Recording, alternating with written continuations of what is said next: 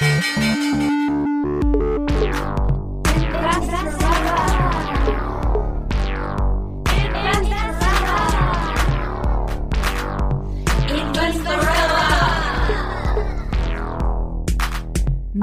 Larissa Krawitz.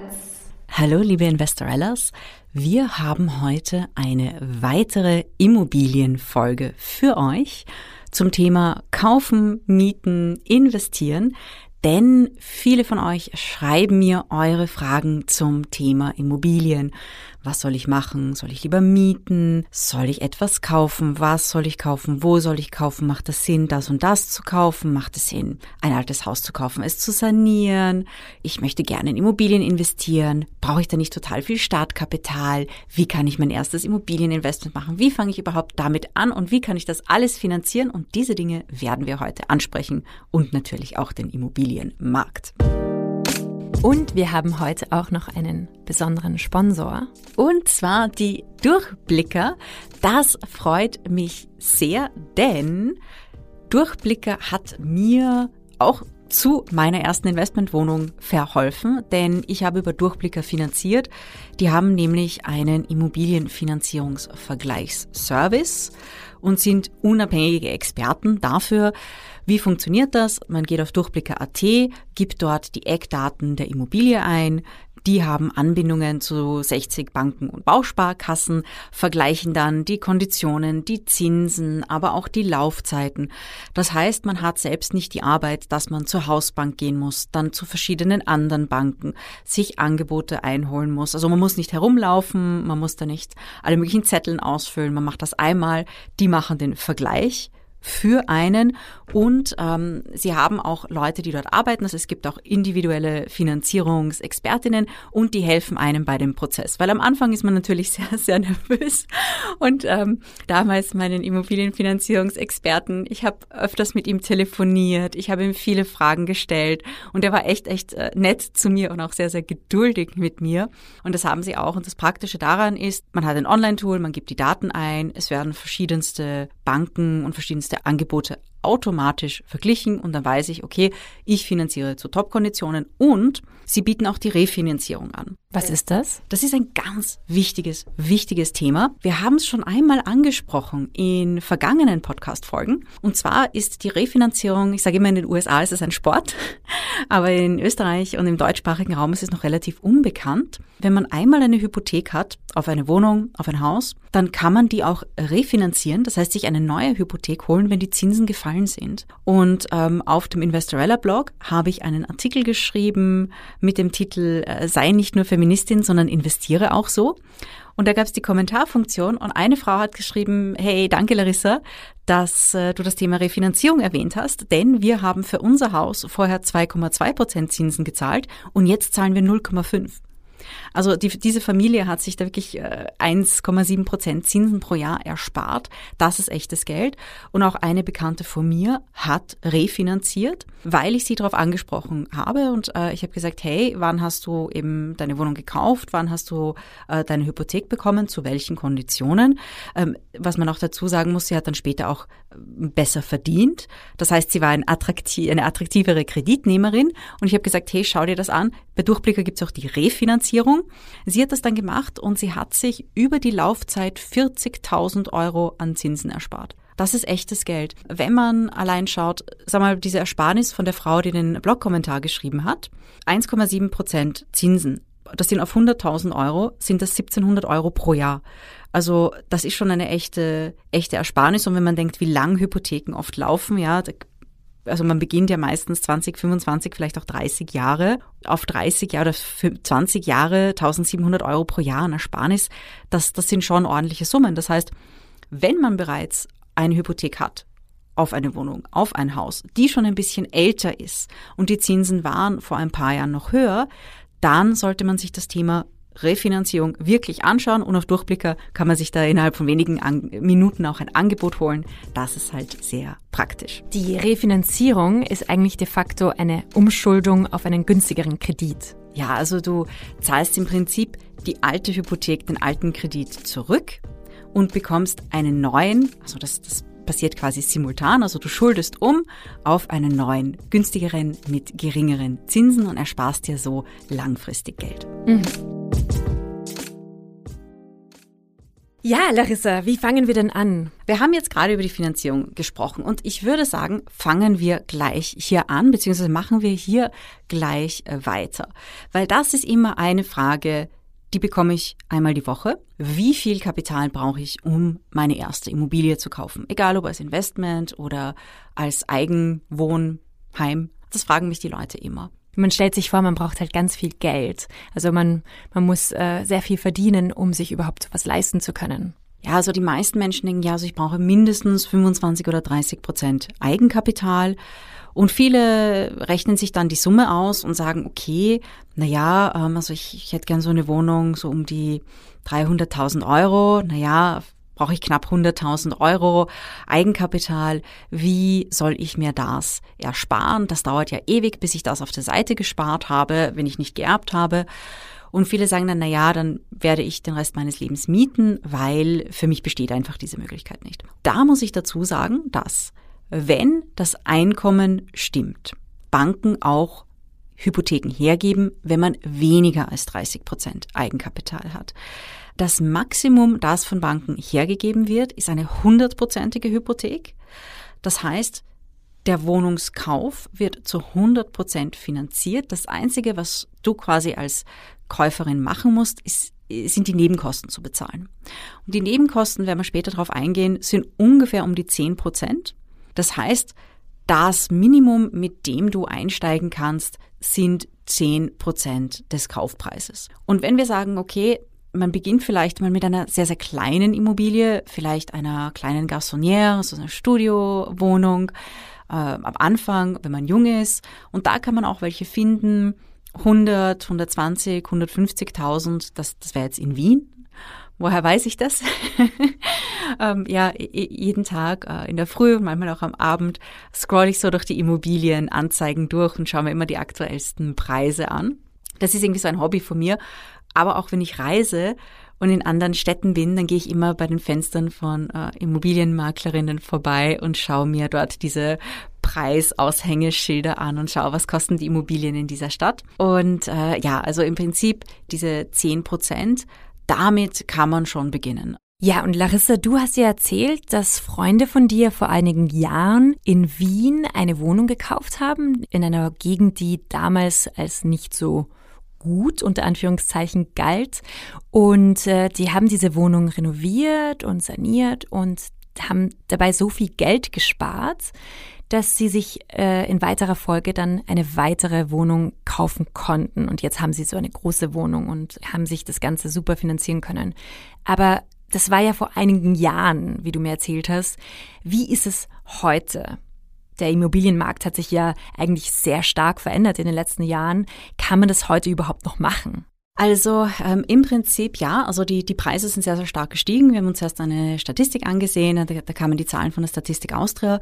Äh, das betrifft einmal die, die Mieten. Seit 2011 sind im privaten Bereich die Mieten um circa 35 Prozent gestiegen, im Genossenschaftsbereich 30 Prozent und bei den Gemeindewohnungen ebenfalls um 25. Und äh, in demselben Zeitraum lag die Inflation bei 16 Prozent. Das heißt, man kann sagen, ja, also die Mieten sind fast, also im Schnitt fast doppelt so schnell gestiegen wie äh, die, die Inflation. Also da hat man eben sehr, sehr starke Zuwächse. Bei den Preisen, äh, bei den Kaufpreisen ist es nicht anders. Und die Frage ist, kann man das heutzutage auch noch machen? Meine Antwort darauf ist definitiv ja, eben weil ich mir immer die Immobilienpreise äh, ansehe. Das, was man natürlich machen muss, man muss jetzt in andere Locations gehen. Also es gibt einfach gewisse Locations, das sind so auch meine Lieblingslocations, wo ich sage, okay, das sind so Gegenden, die sich gut entwickeln werden. Es gibt das, was man auch machen kann, ist natürlich, man geht in Gegenden, die ein bisschen weiter draußen sind und sagt, okay, hier passiert in den nächsten Jahren, nächsten Jahrzehnten werden wohl die Öffis ausgebaut. Aktuell sind die Preise da noch äh, etwas geringer, beziehungsweise relativ gering. Das heißt, es gibt immer noch, und das fragen mich die Leute, sagen ich, ja Larissa, wo, wo findet man äh, Schnäppchen? Und ich muss sagen, so als äh, Scroll, Immobilien-Scroll-Aficionado, man sieht immer wieder Schnäppchen. Also da muss man auch relativ schnell Aber die sind sein. sehr schnell weg. Die sind sehr schnell weg. Also die Ultraschnäppchen, also es gibt so verschiedene Kategorien von Schnäppchen. Ja, also die Ultraschnäppchen, da hast du einfach keine Chance. Ja, also die sind so schnell weg und das sind meistens dann auch Cashkäuferinnen, die die dann sofort äh, also einfach anrufen und sagen, hey, ich nehme die Wohnung und die schicken dann eine Minute später ein Kaufangebot. Und dann gibt's so die mittleren Schnäppchen. Also da, da hat man eben auch schon die Chance, wenn man ungefähr weiß, was man, was man gerne möchte, wenn man dann schnell reagieren kann. Da gibt's immer noch ein paar Dinge. Und es ist natürlich auch die Frage, ob man ähm, bereit ist oder ob man das möchte, eine Wohnung selbst zu sanieren. Also das ist etwas, das muss man natürlich selbst entscheiden, kommt darauf an, okay, hat man da auch den Zugang, hat man vielleicht irgendwie Verwandte oder Bekannte, die talentierte Handwerkerinnen sind, äh, um, um sich da irgendwie dadurch äh, zu helfen. Also das ist natürlich auch eine Frage. Und ganz wichtig finde ich persönlich das Thema ähm, Flexibilität. Also das, das äh, sehe ich immer wieder, dass viele Leute sagen, ich suche nur in, in dieser Gegend oder nur in diesem Bezirk. Und einer der smartesten Immobilienmakler, ich glaube, ich habe das eh schon mal erzählt, aber ich erzähle es nochmal, ähm, dem habe ich das auch gesagt und dem hätte ich fast eine Wohnung abgekauft. Und er hat mir gesagt, nein, Sie dürfen nicht so denken. Jeder Bezirk, jede Gegend hat schöne Ecken. Also es gibt wirklich so versteckte Diamanten von Gegenden, bei denen man sich denkt, hey, also diese Gegend ist eigentlich nicht so toll, aber da gibt es irgendwie so diese kleine Mikrolage oder dieses kleine Grätzel, das echt, echt wunderschön ist. Also das, was ich den Menschen empfehle, ist äh, Flexibilität auf jeden Fall. Und man muss sich natürlich auch überlegen, das wäre ich das nächste Thema, möchte ich jetzt für den Eigenbedarf, möchte ich kaufen ähm, oder möchte ich mieten? Wie entscheide ich das?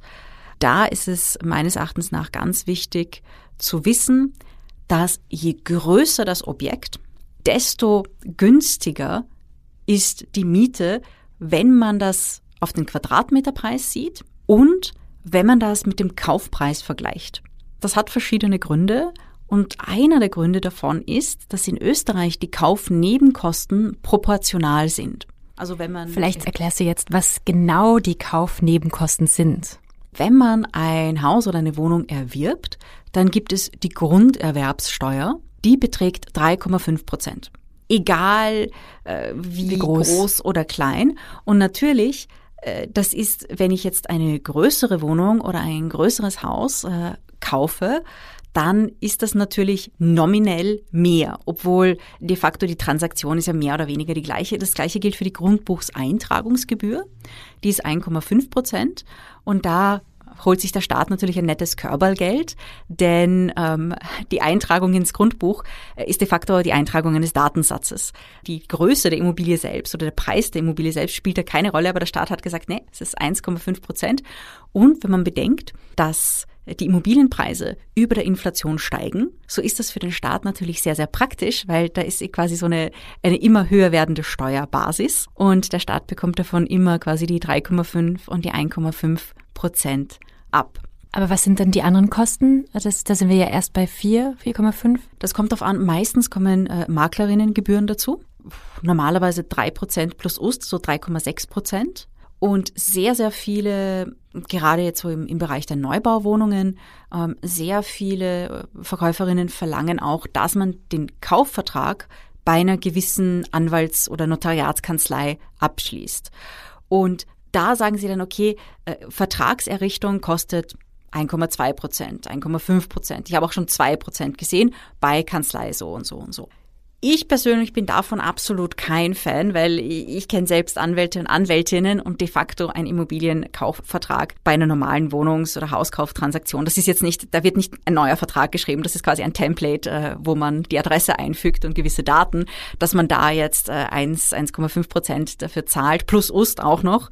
Also das ist dann schon, da bin ich nicht so, so ein Fan von dieser Gebühr und ich, ich muss auch sagen, dass bei einem Kauf ich gerne meine eigene Rechtsvertretung dabei habe und nicht eine, eine, eine Fremde oder so. Aber manchmal kommt man da nicht drum herum. Generell sagt man so, Daumen mal Pi sind die Nebenkosten um die 10 Prozent. Damit muss man auf jeden Fall rechnen, wenn man sich eine Wohnung und ein Haus kauft. Und da wären wir wieder bei diesem Mietthema. Und ich hatte ähm, eine Kundin von mir, die hat gesagt, hey, also mein, mein Partner und ich, wir verdienen ganz gut und ich würde so gerne in einer Dachgeschosswohnung wohnen. Wir haben jetzt eine Wohnung, die haben wir gekauft und es ist schön, aber ich hätte gerne irgendwie diesen Dachgeschosswohnungsflair. Was sollen wir machen? Sollen wir einfach noch weiter sparen? Es geht uns ganz gut, in dieser Wohnung noch bleiben und uns eine Dachgeschosswohnung kaufen oder sollen wir mieten? Und wir haben das auch durchgerechnet so wie es jetzt in Wien ist, wenn man jetzt sagt, okay, man nimmt sich wirklich eine schöne ähm, Dachgeschosswohnung, für den Kaufpreis wenn man dann einrechnet, Kaufpreis, Nebenkosten, Sanierungskosten und quasi diese Instandhaltungskosten, ähm, dann bin ich draufgekommen, dann könnte man zwischen 60 und 80 Jahren mieten. Wir haben gerechnet mit 120 Quadratmetern mhm. oder so. In dem Fall ist es einfach so, dass es derweil günstiger ist zu mieten wie gesagt, diese ganzen Sanierungskosten hat man ja auch und dann hat man 20, 30 Jahre später braucht man neues Bad, neue Küche, das höchstwahrscheinlich von vorher, dann sind irgendwelche Reparaturen am Haus, alle möglichen Dinge, neue Klimaanlage, ja, ich glaube die, ich weiß nicht, ob die 20 Jahre halten. und ähm, dann war da, ich, ich habe mit meinem Vater über das Thema ge gesprochen und er, einfach, er hat einfach gesagt, ja, du Dachgeschosswohnungen, das klingt alles so super, aber de facto die Hälfte der Zeit ist dir extrem heiß und die andere Hälfte der Zeit ist es so windig, dass du da auch nicht drauf kannst. Also das ist einfach so eine Lifestyle-Geschichte, das ist einfach wenn man so etwas will, ist es besser, das ein paar Jahre zu mieten. Und das ist generell so, also wenn man äh, sehr diszipliniert ist, ist es natürlich ideal, wenn man das schafft, dass man sagt, okay, wenn es etwas Größeres ist, dann miete ich das. Und das, was ich mir dazu im Vergleich zum Kauf spare, das investiere ich. Entweder Aktien, ETFs, Gold oder auch andere Immobilien. Und es gibt einige Leute, die jetzt auch in meinem Umfeld sind, die sagen, naja, ich kaufe lieber kleine Wohnungen und vermiete diese und sehe das als mein Investment und selbst wohne ich aber zur Miete und besitze kein Eigentum. Öfters sind es auch Leute, die, die gerne öfters umziehen, weil das ist eben auch ein Thema, will man dann wirklich 60, 70 Jahre lang in der gleichen Wohnung, dann muss man sie wieder verkaufen. Also diese ganzen Transaktionskosten auch, auch auf Verkäuferseite fallen ja an, denn normalerweise, wenn man eine Wohnung wieder verkauft, muss man sie ja vorher zumindestens aufhübschen, also ausmalen lassen, alle Reparaturen machen lassen ähm, viele Makler nehmen natürlich auch nicht einfach nur die, die Provision von der Käuferin, sondern damit man Makler engagieren kann, muss man meistens auch am Anfang etwas was zahlen oder sehr oft, gerade wenn so große Immobilien sind, die sich nicht so innerhalb von fünf Minuten auf viel haben, ähm, verkaufen. Also das sind auch Dinge, die man einfach äh, bedenken muss. Und generell ist es so, also wie gesagt, je größer das Objekt, desto günstiger ist Mieten meistens im Vergleich. Wenn wir jetzt von Immobilienpreisen reden, könntest du erklären, warum überhaupt Preise von Immobilien steigen? Wann passiert das? Also im Prinzip werden Immobilienpreise hauptsächlich von zwei Faktoren getrieben, und zwar Angebot und Nachfrage. Also das Angebot ganz klar, wie viele Immobilien gibt es? Dann kommt natürlich die Nachfrage, ist, wie viele potenzielle Mieterinnen, wie viele potenzielle Käuferinnen gibt es? Und wenn es sehr, sehr, sehr viele potenzielle Mieterinnen und Käuferinnen gibt und sehr, sehr wenige Immobilien, dann steigen natürlich die Preise dafür. Und da gibt es langfristig ein paar Phänomene, generell für die urbanen Gegenden in Europa oder sagen wir mal Kontinentaleuropa, und das ist die Urbanisierung. Viele Menschen ziehen aus ländlichen Gegenden eher in die städtischen Gegenden. Das heißt, es kommen einfach viele Menschen vom Land in die Stadt. Dann gibt's wieder so einen ganz kleinen Gegentrend, eher dieser Speckgürteltrend, also dass die Leute, die in der Stadt wohnen, wieder ein bisschen rausziehen aufs Land, aber meistens auch nicht so weit. Also in ländlichen Gegenden kann man eher Abwanderungstendenzen sehen und in urbanen Gegenden eher Zuwanderungstendenzen. Das ist einer der Faktoren, der macht natürlich Druck auf den Immobilienmarkt, denn die Nachfrage steigt dadurch an. Ein zweiter Faktor, gesellschaftlicher Faktor, der ganz wichtig ist, ist das Single-Dasein. Es gibt heutzutage wesentlich mehr Menschen, die alleine leben in Wohnungen. Und früher waren einfach die Haushalte größer, also es haben mehr, mehr Menschen in Haushalten gewohnt. Also wenn man sich anschaut, Statistik Austria hat die Konsumerhebung mit Haushalten und in den 90er Jahren waren es noch 2,6 Personen und jetzt sind es 2,2 Personen pro Haushalt. Und je mehr Single-Haushalte es gibt, es sind nicht unbedingt die jungen Personen, weil ja junge Personen doch eher in WGs wohnen. Es sind eher ältere Personen, die dann alleine leben möchten.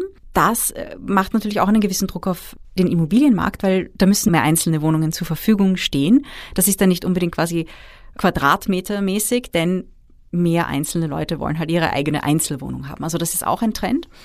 Ganz wichtig ist natürlich auch der Faktor Bautätigkeit, wie viel wird gebaut, weil das ist dann angebotsseitig, dadurch wird das Angebot erhöht und natürlich auch eigentlich momentan einer der wichtigsten Faktoren, einer der größten Preistreiber, das sind die Zinsen. Warum genau?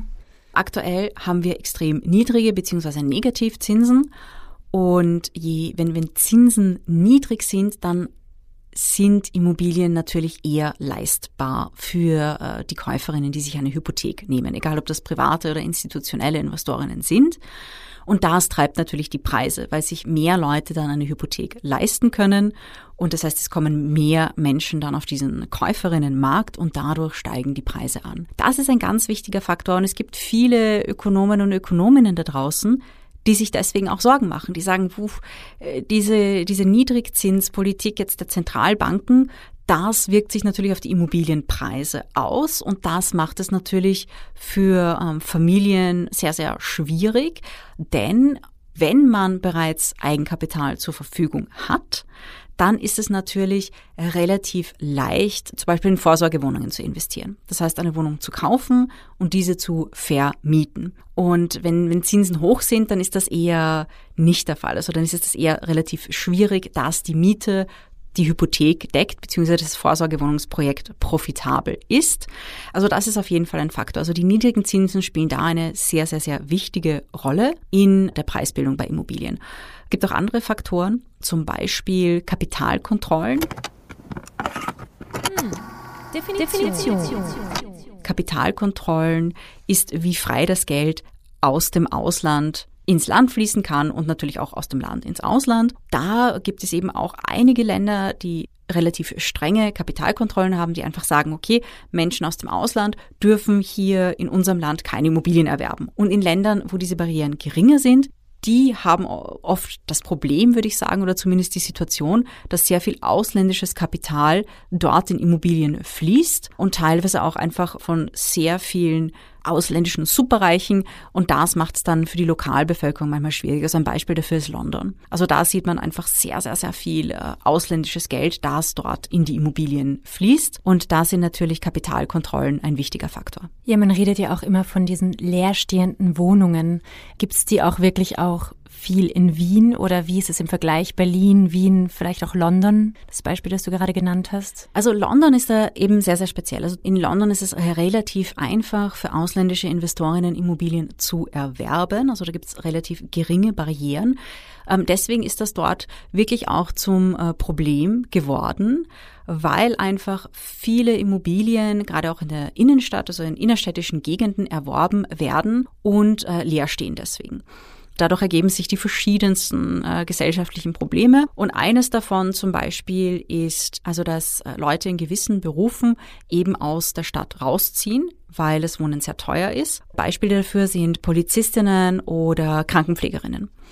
Äh, und die ziehen dann eben quasi in die Vorstädte. Und für Leute, die so 9 to 5 arbeiten, ist das ein geringeres Problem, weil die sagen, okay, dann gehe ich um 7 Uhr und setze mich in meinen Zug und in meine U-Bahn und lese ich eine Zeitung oder spiele ein Handyspiel oder höre einen Investrella-Podcast. Aber für Leute, die äh, schichtmäßig arbeiten, so wie das zum Beispiel bei der Polizei der Fall ist, so wie das zum Beispiel im Gesundheitswesen der Fall sehr, sehr oft ist, da ist es natürlich schwierig, weil wenn du sagst, okay, du hast eine Frühschicht, die beginnt vielleicht um 6 Uhr und dann musst du um 4 Uhr einen Zug nehmen, das ist dann schon äh, eher unangenehm. Und in diesen Berufen kann man ja überall im Land arbeiten arbeiten. Die sind ja nicht an ein Head Office in der City gebunden, sondern als Polizistin, dann siehst du eine Vorstand und sagst, oh, na, da arbeite ich lieber quasi vor der Tür. Und das ist dann schon ein bisschen ein, also wirklich zum, zum Problem. Ein gesellschaftliches Problem, äh, ja. ja.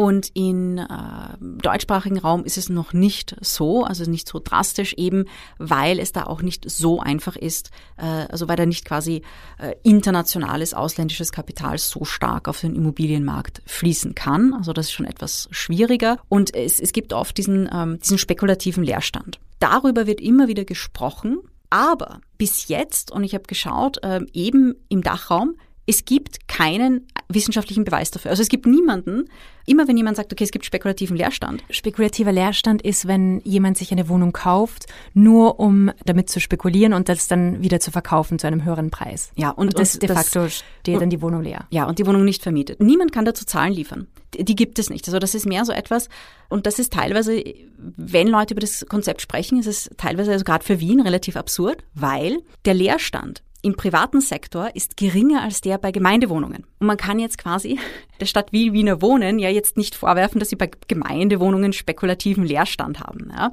Und wenn man jetzt dann genauer schaut, warum ähm, im privaten Sektor Wohnungen leer stehen, also da gibt's im Prinzip folgende Hauptgründe. Der eine Grund ist sanierungsbedingter Leerstand. Das ist ganz klar, wenn du eine Wohnung sanierst, das geht nicht von heute auf morgen. Wenn du eine Wohnung umbauen willst, das geht nicht von heute auf morgen. Das ist das eine. Das zweite ist äh, der friktionale Leerstand. Hm. Definition. Definition.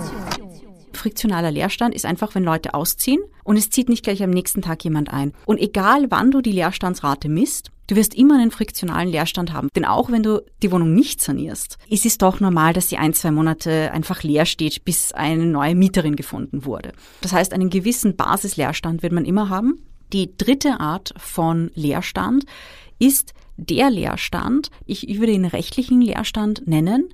Das ist, weil gerade in Städten wie Wien der äh, Mietzins, den man in Altbauwohnungen legal verlangen kann, so niedrig ist, dass es ein Verlustgeschäft wäre, für die Besitzerin zu vermieten. Da geht es jetzt nicht um, um Preisspekulation, sondern da geht es eigentlich darum, äh, einen Verlust zu vermeiden. Ja, also man, man würde ja auch nicht für Minusgeld arbeiten. Oder wenn man weiß, okay, das ist ein Verlustgeschäft, wenn man bedenkt, man muss ja auch äh, sanieren und äh, man hat gewisse Instandhaltungskosten von Wohnungen, dann machen das Leute natürlich nicht. Also das ist ein Faktor, da könnte man rechtlich nachbessern, damit das einfacher wird.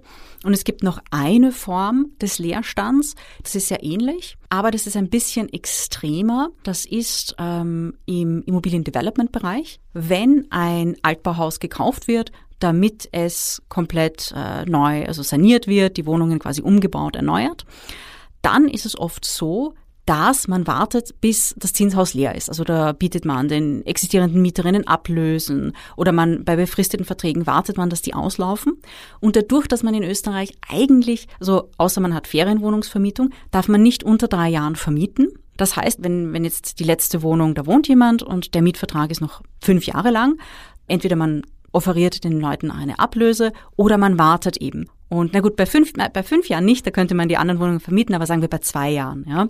Und da wartet man eben noch, bis der letzte Vertrag äh, endet. Und dann stehen die anderen Wohnungen natürlich zwei Jahre leer, wobei es gibt eben auch Immobiliengesellschaften, die dann irgendwie zwischennutzen. Aber das ist rechtlich ziemlich schwierig. Aber der spekulative Leerstand ist deswegen so selten, weil die meisten Leute, das so gut wie alle, die Immobilien kaufen, machen das kreditfinanziert und du musst ja irgendwie deine Kreditrate bedienen.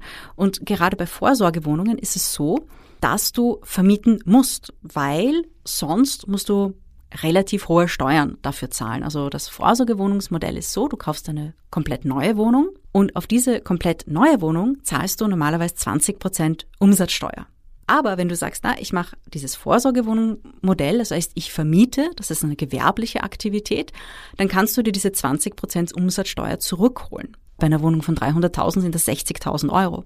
Aber damit du diese Ust zurückbekommst und damit du sie nicht später doch noch nachzahlen musst, musst du einen Vermietungsgewinn erzielen. Das heißt, du musst eine gewisse Anzahl an Jahren vermieten und du musst innerhalb von 20 Jahren auch einen Gewinn damit erzielen. Das heißt, wenn du nicht vermietest, dann musst du 20 Prozent, diese 20 Prozent quasi später nachzahlen. Das heißt, es ist extrem, extrem selten, dass Menschen, die Vorsorgewohnungen kaufen, diese spekulativ leer stehen lassen. Es wird sicher vereinzelte Fälle geben, aber zu sagen, es gibt den spekulativen Leerstand und das ist ein ernsthaftes Problem, jede Person, die das hört und sagt, der spekulative Leerstand ist ein ernstes Problem, soll bitte wissenschaftliche Evidenz dafür liefern, weil die gibt es nicht. Ja?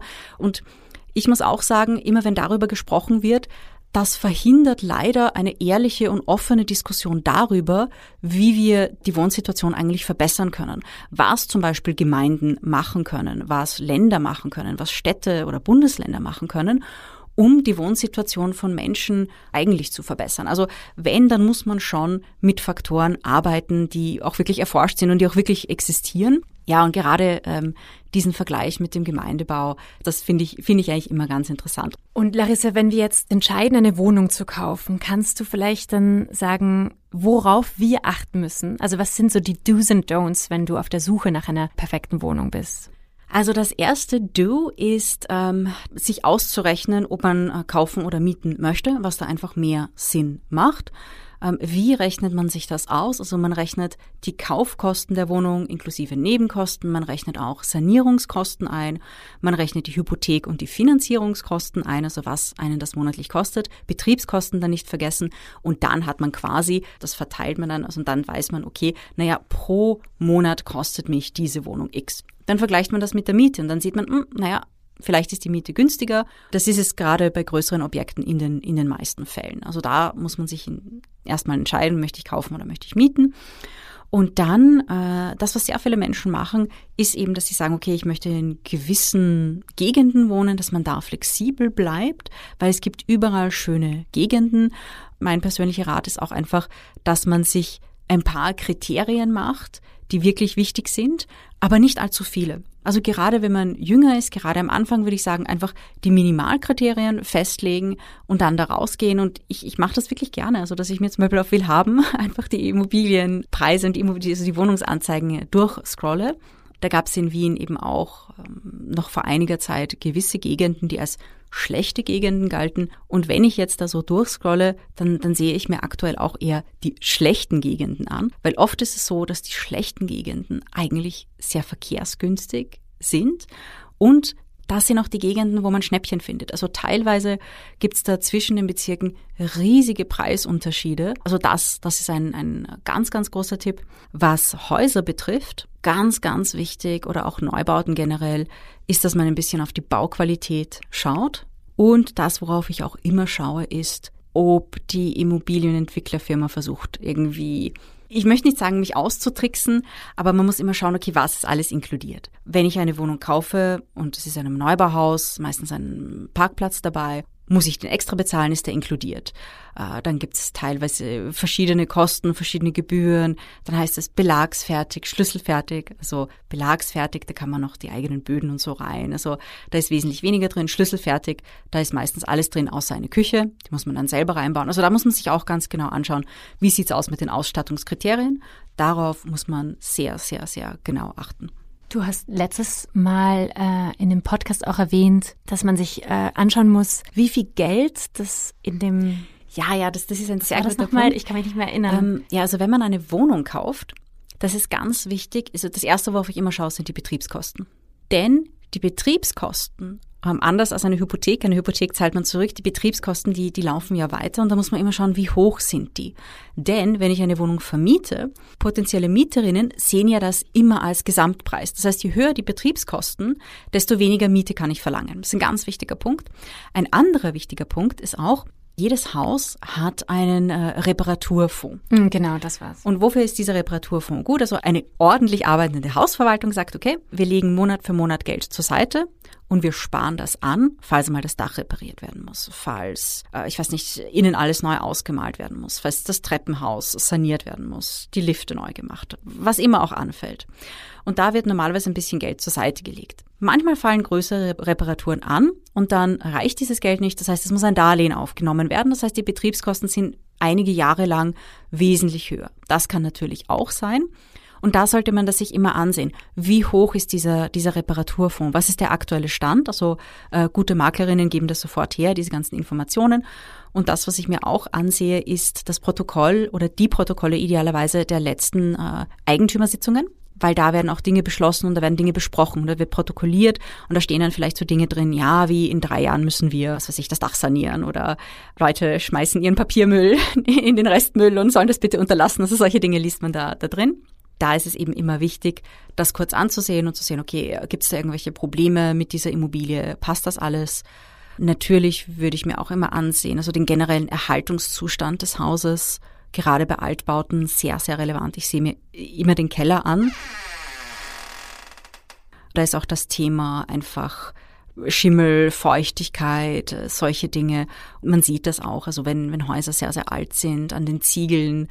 Und man erlebt immer wieder lustige Sachen. Also in sehr alten Häusern kann es sein, dass es zwar Keller gibt, aber die kann man nicht wirklich mehr zuordnen zu den Wohneinheiten. Da hat halt jeder halt irgendeinen Keller, weil man das nicht mehr nachvollziehen kann. Also es gibt alle möglichen interessanten Sachen. Das, das sind so die Dinge mit der Zeit, auf die man lernt, so ein bisschen zu schauen. Und was ich zum Beispiel auch wichtig finde, ist die Einheitsgröße. Wie viele Wohnungen sind in diesem Haus? Ähm, ich bin eher so dafür, dass man denkt, okay, es ist besser, wenn nur relativ wenige Wohnungen in diesem Haus sind, weil es gibt ja doch diese Wohnungseigentumsgemeinschaft und da muss man sich mit den anderen Eigentümerinnen eventuell bei gewissen wichtigen Dingen einigen. Und je mehr das sind, desto schwieriger wird das natürlich.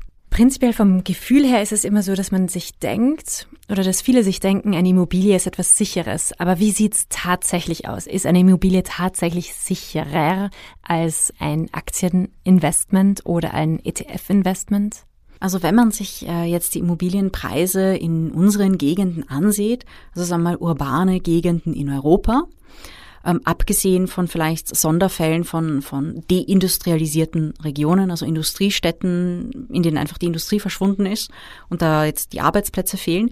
Generell haben wir relativ stabile Immobilienpreise im kontinentaleuropäischen urbanen Bereich. Es gibt so gewisse Bereiche, zum Beispiel Ferienwohnungen in Südeuropa. Also das ist etwas, das sehr äh, mit den Wirtschaftszyklen sich auch entwickelt, denn wenn es Leuten wirtschaftlich schlechter geht, die Ferienwohnung ist das erste, wo man sagt, hey, das ist nicht unbedingt nötig. Also da gibt es eben diese Segmente, aber ich würde sagen, im Wohnsegment sind die Preise generell relativ stabil. In Österreich gelten Immobilien auch als mündelsicher. Hm. Definition. Definition mündelsicher. Das äh, bedeutet, dass das Geld von unmündigen Personen darin investiert werden kann. Also unmündige Personen, das können Minderjährige sein, aber auch Leute, die unter Sachwalterschaft stehen, aus, aus gesundheitlichen Gründen zum Beispiel. In den USA oder in anderen Ländern, da, da sieht das anders aus. Also da können Immobilienpreise immensen Schwankungen unterliegen. Das hat verschiedene Gründe. Ähm, in den USA zum Beispiel hat das den Grund oder wenn man sich an die Subprime-Krise erinnert, dass eigentlich die Banken tendenziell nur das Haus besichern. Und in Europa ist es anders. Also wenn man hier quasi ähm, sich ein Haus kauft und der Immobilienmarkt crasht, dann nimmt die Bank das Haus, es wird versteigert und wenn dann noch Geld offen ist, dann läuft dir die Bank noch nach und du musst quasi ähm, von deinem Einkommen den Rest bedienen. In den USA ist es teilweise so eine Subprime-Krise gewesen, dass äh, nur das Haus besichert war. Das heißt, wenn du jetzt ein Haus gekauft hattest, du konntest dir das nicht mehr leisten. De facto hast du quasi den Schlüssel abgeben können, der Bank sagen, hey, ciao. Mhm. Ähm, und jetzt äh, da, da ist dieses Haus. Und das ist einer der Faktoren, war, war nicht in allen Fällen so. Ähm, aber da gab es einfach die, die Gesetze zur Immobilienkreditvergabe waren einfach viel, viel liberaler. Es ist auch, dass die US-Wirtschaft tendenziell dynamischer ist und deswegen gibt's auch stärkere Schwankungen. Einfach weil, weil die, das Wirtschaftswachstum stärker schwankt und es auch stärkere Rückgänge gibt. Arbeitslosenzahlen schwanken in den USA auch stärker als in den meisten zentraleuropäischen Ländern und das hat eher damit zu tun. Ähm, die US-Bevölkerung, ein sehr großer Sprachraum, ist auch mobiler. Das heißt, es passiert wesentlich schneller, dass gewisse Gegenden super trendy werden und andere Gegenden weniger trendy und da ziehen halt alle Leute weg. Also da hat man stärkere Schwankungen. Also ich würde sagen, in unseren Breitengraden sind Immobilien ein sehr sicheres Investment. Es gibt natürlich auch Risiken. Also es gibt ähm, immer wieder das Risiko, dass man einen Kredit nimmt, der zu hoch ist. Ähm, gerade wenn man mit wenig Eigenkapital arbeitet und dann einen Immobilienkredit nimmt, um zu vermieten, dass die Miete dann nicht die Kreditrate deckt und natürlich es kann Mietausfälle geben. Das sind so die, die Hauptrisiken. Wir haben jetzt viel über Immobilien gesprochen und es ist einfach ein Riesenthema und deswegen einfach ganz kurz die fünf Tipps zu überlegen, will ich kaufen, will ich mieten, wenn ich miete, wirklich das Geld zur Seite legen und ähm, investieren. Wenn ich investiere, muss ich wissen, okay, ich brauche nicht unbedingt 30 Prozent Eigenkapital, es geht auch mit ein bisschen weniger, wenn das Einkommen ähm, und die Jobverhältnisse stimmen. Ganz wichtig ist einfach wirklich auf alle Nebenkosten zu achten, auch Dinge wie Sanierungskosten einzurechnen wenn man äh, quasi in Immobilien investiert. Und äh, auch wichtig ist, einfach flexibel zu bleiben und nicht eine Wunschliste mit ganz vielen Punkten, sondern mal zu schauen, okay, ähm, was ist mein Minimum Requirement und wo kann ich kreativ sein. Und jetzt haben wir jemanden eingeladen, der genau das macht, was wir teilweise besprochen haben, nämlich alte Häuser aufkaufen und sanieren und daraus wunderschöne neue Wohnungen machen oder teilweise auch komplett neue Häuser zu bauen, kleine Wohnungen, Familienwohnungen, alles drum und dran. Und das ist der Herr Alexander Wiedhofner, der CEO der Wien Invest.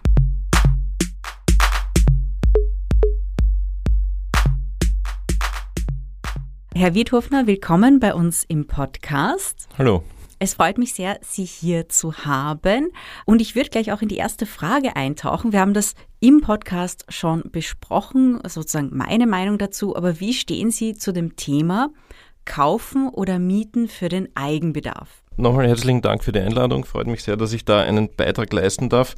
Um äh, gleich bei der ersten Frage ähm, gibt es keine allgemeingültige Regel, sondern das ist eine, eine, ein, ein, ganz spezielles Thema für jede Person, für jeden Menschen, der sich da ähm, äh, irgendwie sein Zuhause aussuchen möchte.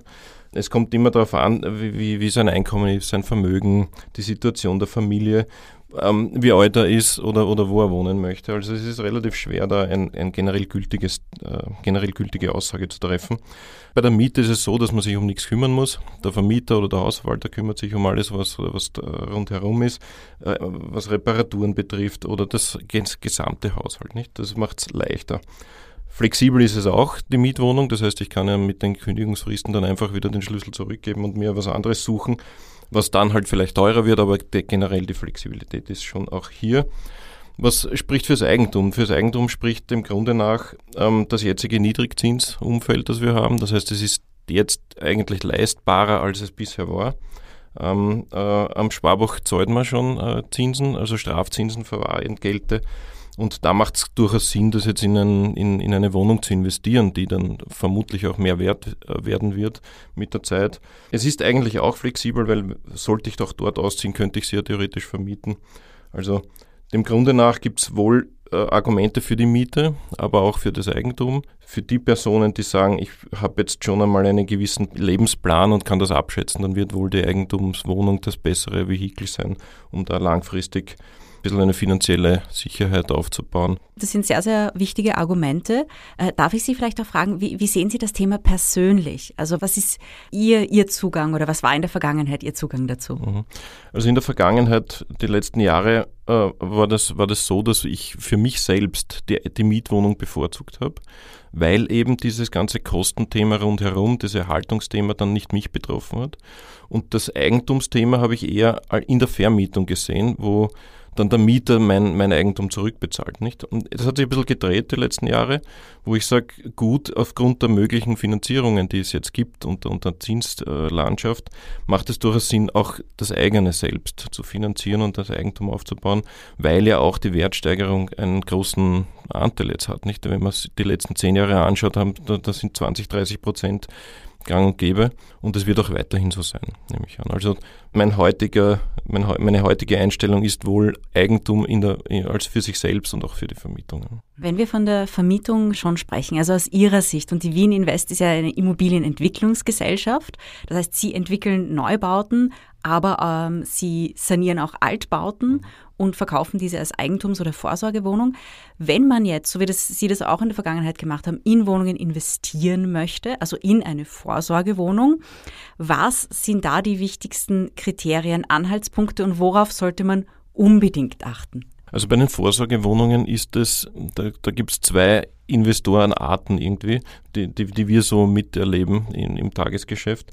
Das eine ist der, der Anleger, der sowieso das Geld hat und dem es vollkommen wurscht ist, weil er sagt, äh, einen Mieter finde ich immer und überall. Ähm, dann gibt es aber Leute, die sich da ganz konkret damit auseinandersetzen und damit auch mit uns ein bisschen in das, in das Rennen gehen.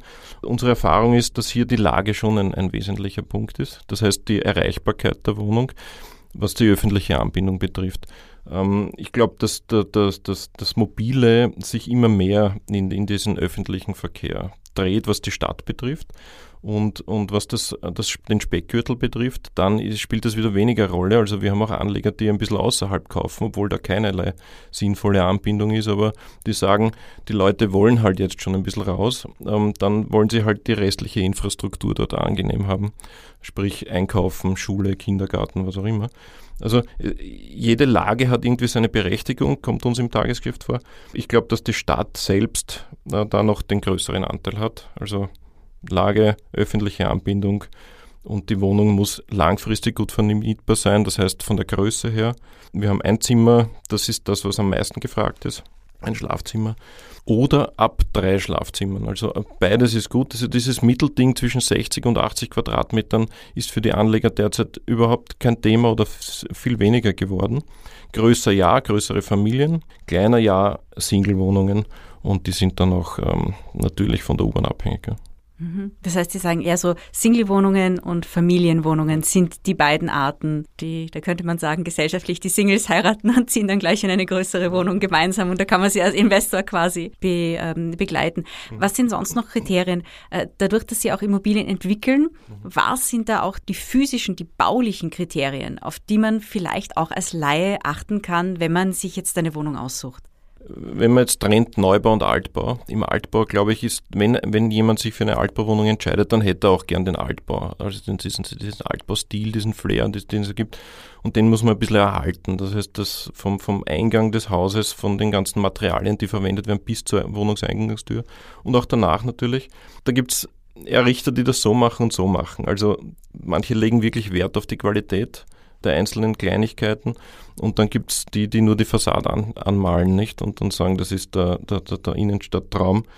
Hm, ich würde sagen, dass es schon einige gibt, die das ordentlich machen. Wir natürlich ähm, schauen bis zum Türgriff und bis zum Fenstergriff, dass der detailgetreu gemacht worden ist und auch, auch, auch langfristig hält, nicht? Ob das jetzt die Innentür ist, die Küche, der Boden, das WC, das Bad und so weiter. Also man schaut da schon sehr auf die Qualität. Gibt es da irgendwelche sozusagen so Red Flags, irgendetwas, was man vielleicht sieht, wo man sagt, oh, das, das lieber nicht, das, das man vielleicht auch als Laie erkennen kann?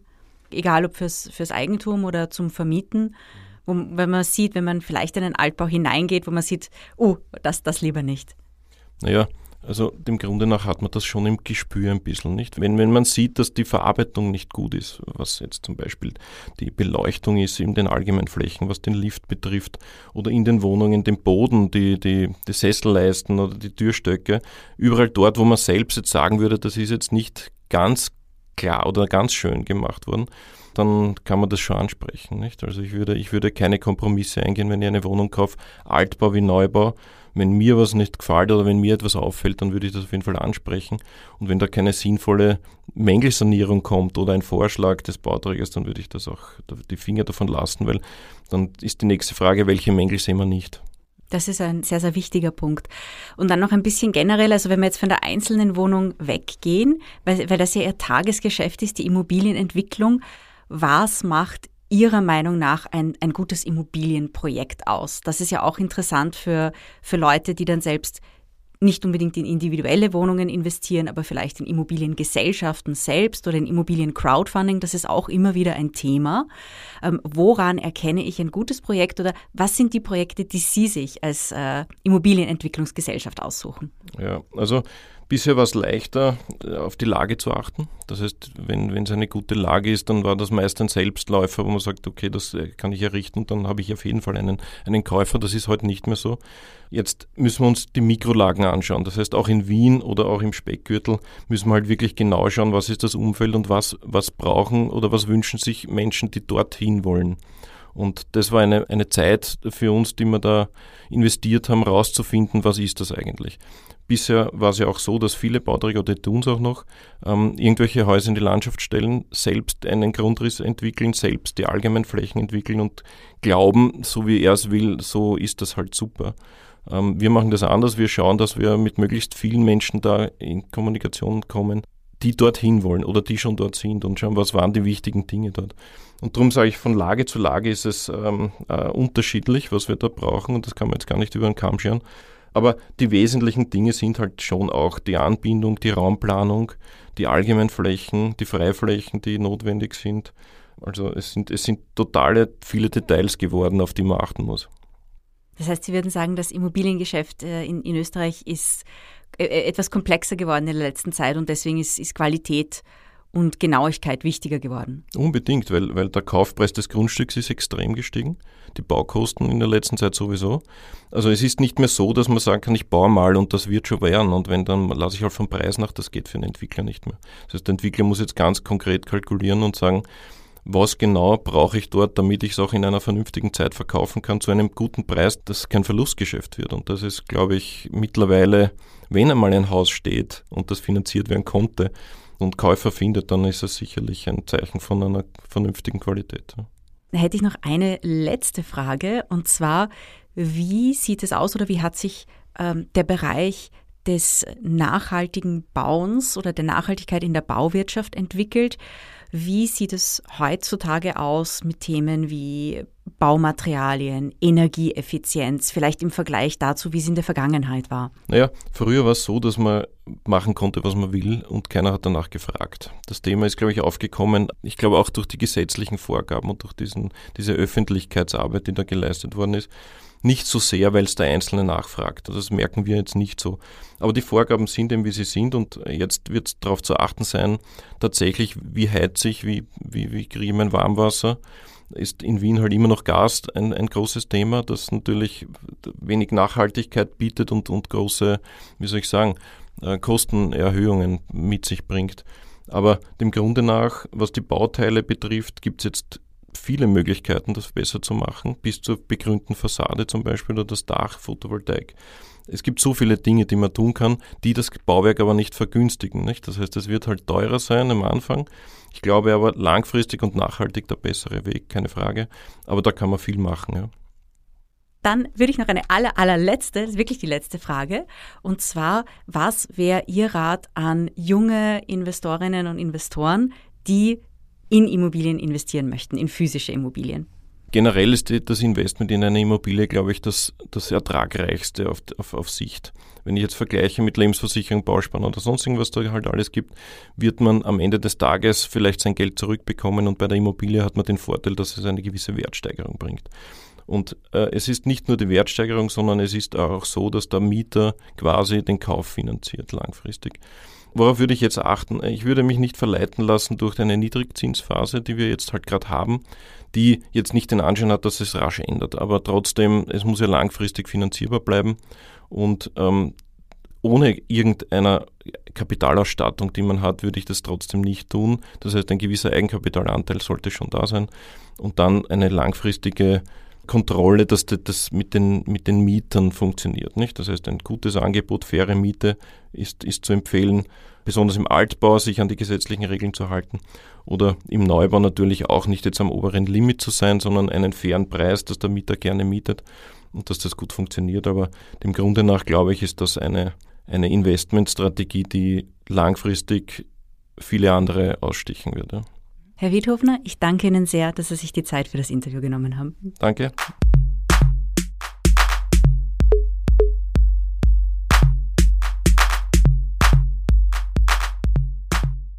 Liebe Investrellers, jetzt haben wir lange geredet. Falls ihr euch für das Thema Immobilienkauf interessiert und äh, nach einer Finanzierung sucht, könnt ihr euch Durchblicke anschauen. Die haben wirklich, es ist ein gutes Vergleichsportal. Sie haben Anbindungen zu sehr, sehr vielen Banken, über 60 und da könnt ihr hundertprozentig sicher sein, dass ihr zu Top-Konditionen finanziert und wenn ihr ein bisschen schüchtern seid, wenn das alles für euch ein bisschen neu ist, die betreuen auch gut und gehen gegebenenfalls sogar mit zur Kreditvertragsunterzeichnung mit euch, falls ihr das wollt. Ja, liebe Investorellas, und in den nächsten Wochen geht's dann weiter mit ganz spannenden Themen. Wir werden euch ein Nachhaltigkeitsupdate geben. Das Thema nachhaltiges Investieren ist immer noch ein ganz heißes Thema, fast so heiß wie bei uns im Studio hier herinnen. Und äh, da hat sich natürlich einiges getan. Also werden wir darüber sprechen und dann haben wir eine ganz spannende Folge über ein Thema, das wir noch nie besprochen haben. Es geht um Gold. Da bin ich schon sehr gespannt. Und falls ihr den Podcast liebt und noch mehr lernen wollt, dann registriert euch für den Investorella Online-Kurs. Der läuft nämlich gerade jetzt. Ihr findet wie immer alle Informationen in den Show Notes. Dort findet ihr auch unsere heutige Podcast-Empfehlung. Und zwar, wenn ihr eure Zukunftsängste in Zukunftsfreude umwandeln wollt, dann gibt's diesen Podcast für euch, den Oh Wow Podcast Zukunftswünsche mit der Nachhaltigkeitsstrategin Monika Kanokova. Dort findet ihr Tipps, wie ihr euren Alltag nachhaltiger gestalten könnt. Wie immer freuen wir uns, wenn ihr unseren Podcast teilt. Also wenn ihr uns unterstützen wollt, unsere Arbeit und diesen Podcast, dann teilt diesen Podcast, dann schreibt uns eine Bewertung. Das hilft uns sehr. Vielen Dank dafür. Wir hören uns in zwei Wochen wieder. Und in der Zwischenzeit viel Spaß und Erfolg beim Investieren. Tschüss.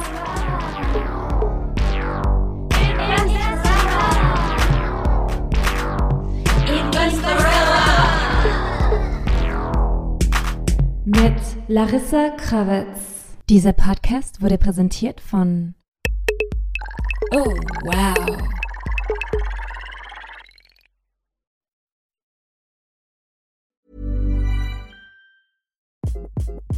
Hi, this is Craig Robinson from Ways to Win, and support for this podcast comes from Invesco QQQ, the official ETF of the NCAA. Invesco QQQ is proud to sponsor this episode, and even prouder to provide access to innovation for the last 25 years. Basketball has had innovations over the years too. We're seeing the game played in new ways every day. Learn more at Invesco.com slash QQQ. Let's rethink possibility. Invesco Distributors, Inc.